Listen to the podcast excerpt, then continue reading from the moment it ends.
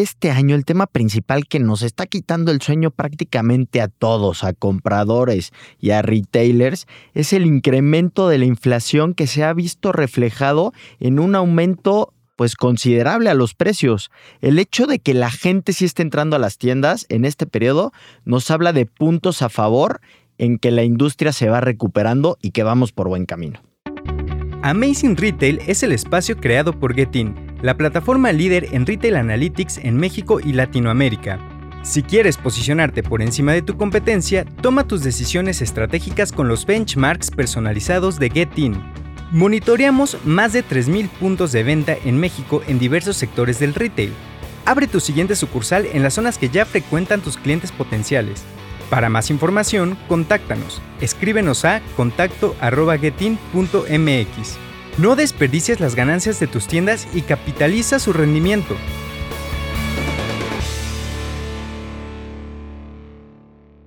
Bienvenidos a Amazing Retail Podcast.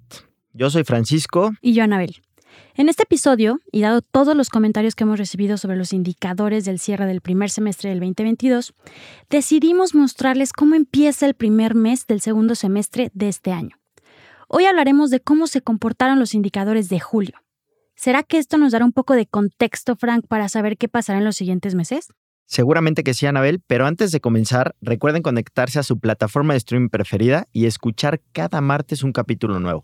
También queremos saber sus opiniones y sugerencias. Escríbanos en cualquiera de nuestras redes sociales, arroba getting-mx, y usen por favor el hashtag Amazing Retail Podcast para mantener la conversación con nosotros.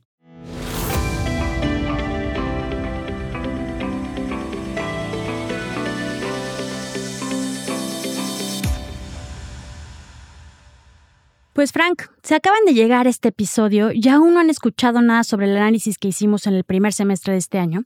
Les recomendamos escuchar antes el episodio 82 y el 84 para que tengan un resumen del comportamiento que hemos mapeado del retail en este año. Y bueno, Anabel, pues para comenzar, lo primero que hay que señalar es que en este último mes las visitas a las tiendas incrementaron contra julio del 2021 incrementaron en un muy buen porcentaje, aproximadamente un 29%. La gente, con todo y que seguimos en un periodo vacacional, todavía más normal que el año anterior, sí está visitando las tiendas. Esto es muy importante porque recordemos que en periodo vacacional y sobre todo de verano, la gente por lo general tiende en años anteriores a ser más conservadora con sus hábitos de consumo, porque el gasto del periodo vacacional más el regreso a clases pone a veces en apuros el gasto familiar. Y hay que contemplar que este año el tema principal que nos está quitando el sueño prácticamente a todos, a compradores y a retailers, es el incremento de la inflación que se ha visto reflejado en un aumento pues considerable a los precios. El hecho de que la gente sí esté entrando a las tiendas en este periodo nos habla de puntos a favor en que la industria se va recuperando y que vamos por buen camino. Hay que recordar que junio y un poco desde mayo de este año, las tiendas tuvieron pocos crecimientos, y en general hablando de su desempeño.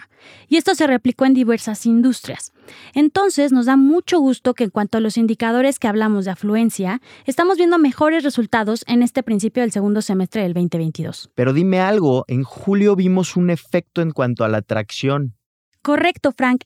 En julio, comparado al 2021, disminuyó 5% y este fue menor que en junio. En junio particular este año, comparado al 2021, decreció 11%. Entonces, que haya decrecido 5% en julio es una muy buena noticia. ¿A qué se lo podemos atribuir? Este mes sí tuvo más interés la gente de visitar las tiendas, básicamente, en el mes de julio. Y esto puede ser también por activaciones y creatividad de las mismas marcas que están haciendo cosas diferentes para, pues de alguna manera, captar la atención de los compradores. Totalmente de acuerdo, Frank.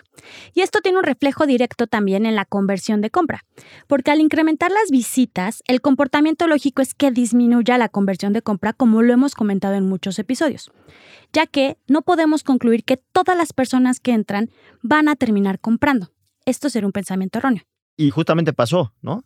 En julio la conversión de compra cayó aproximadamente un 21% si la comparamos contra el 2021. Pero esto también es mucho por el efecto que estás diciendo. La gente tiene la intención de entrar a las tiendas, pero no necesariamente de comprar, a dar la vuelta, a ver, etcétera. Correcto, Frank. Esta disminución no quiere decir que las tiendas tuvieran un mal resultado. Al contrario, a pesar de la conversión de compra que haya disminuido, el ticket promedio ingresado aumentó 16%. Con todo y que también todavía hay una disminución en artículos ingresados promedio por ticket, el cual solo presentó un 10%. Esto a mí lo que me dice es que las tiendas están vendiendo más caro. Correcto. Porque le están vendiendo o a menos gente de alguna manera, pero están vendiendo cosas más caras porque no están vendiendo más artículos. Aquí lo estamos viendo. Estamos viendo que venden productos de línea. Probablemente se lo podemos atribuir a que también está llegando producto nuevo. Más caro, inflación, menos descuentos. Todas esas situaciones que platicamos en los episodios pasados son la razón. Entonces, Frank, a pesar de que menor porcentaje de la gente que entró a una tienda compró y se llevó menos artículos de lo que se llevaba en el semestre anterior, el ingreso se ha mantenido constante en términos de dinero. Sí, y algo muy importante que, que, no podemos dejar de señalar y de destacar durante julio es que el incremento de las visitas y el ticket promedio es lo que está impulsando a que el ingreso o la cantidad de venta de dinero que se está vendiendo crezca 18% más que el año pasado. Impresionante. Entonces podemos concluir que con todo y algunas acciones un poco adversas, la gente está comprando y no está escatimando en costos.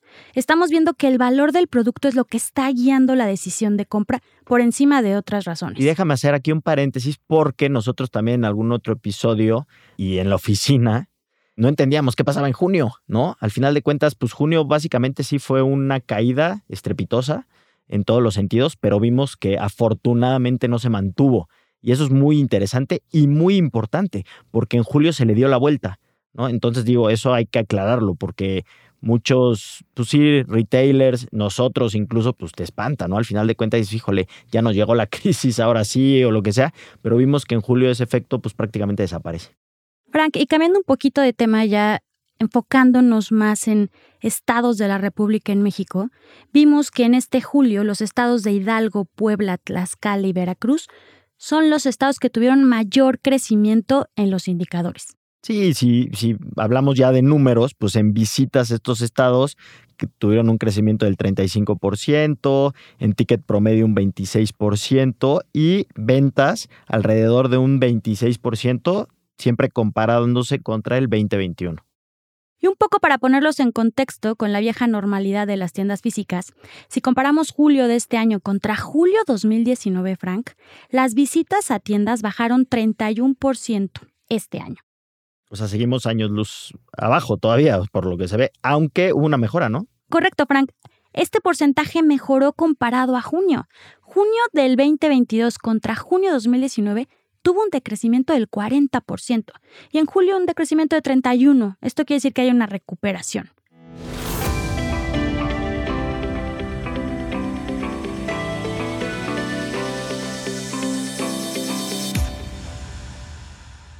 Y aquí una pregunta que les dejamos un poco al aire es, ¿esto lo podemos traducir como que a partir de este mes, ahora sí vamos a comenzar a ver cifras ya muy similares o con una tendencia a las que presentaba pues prácticamente las tiendas antes de que llegara la pandemia y antes de que apareciera el COVID? Pues sí, Frank, porque viendo otros indicadores como el ticket promedio, tuvo un crecimiento contra el 2019 del 25%. Y aunque las ventas todavía no representan positivo, se quedaron las ventas mismas tiendas este año contra julio 2019, menos 1% abajo. Creo que ahí está la respuesta en este último dato que acabas de mencionar, porque pues eso ya nos habla que, que el comportamiento cambió, básicamente, y digo, para enfilarnos un poquito hacia el final, creo que el comportamiento cambió de alguna manera y lo estamos viendo porque la gente entra menos a las tiendas cuando comparamos contra el 2019, pero también creo que las marcas supieron darle ya la vuelta sí entendamos el tema de la inflación, sí entendamos lo que sea, pero también hay que entender que las tiendas están siendo mucho más creativas, se están enfocando también en productos, en productos que la gente sí quiere, que necesita, que está buscando, etcétera. O sea, ya es probablemente sea un poco más complicado vender hoy que lo que era antes, pero hoy la gente también está dispuesta a pagar más que lo que pagaba antes, ¿no? Eso es un poco lo que yo me quedo con este análisis de Julio. Sí, Frankie, como bien comentas, estamos acercándonos al final de este episodio y yo me quiero quedar con algo. Creo que siguiendo un poco el hilo de lo que estabas comentando, las marcas también ya son muy estratégicos en qué productos y qué precios están ofertando en las tiendas. Y lo están haciendo muy bien porque, como bien dices, esos productos más caros son innovadores y eso hace que la gente no escatime en comprarlo. Y eso ayuda a que estemos vendiendo más que el 2021 y casi igualando que el 2019, con menos gente, algo que para mí es impresionante.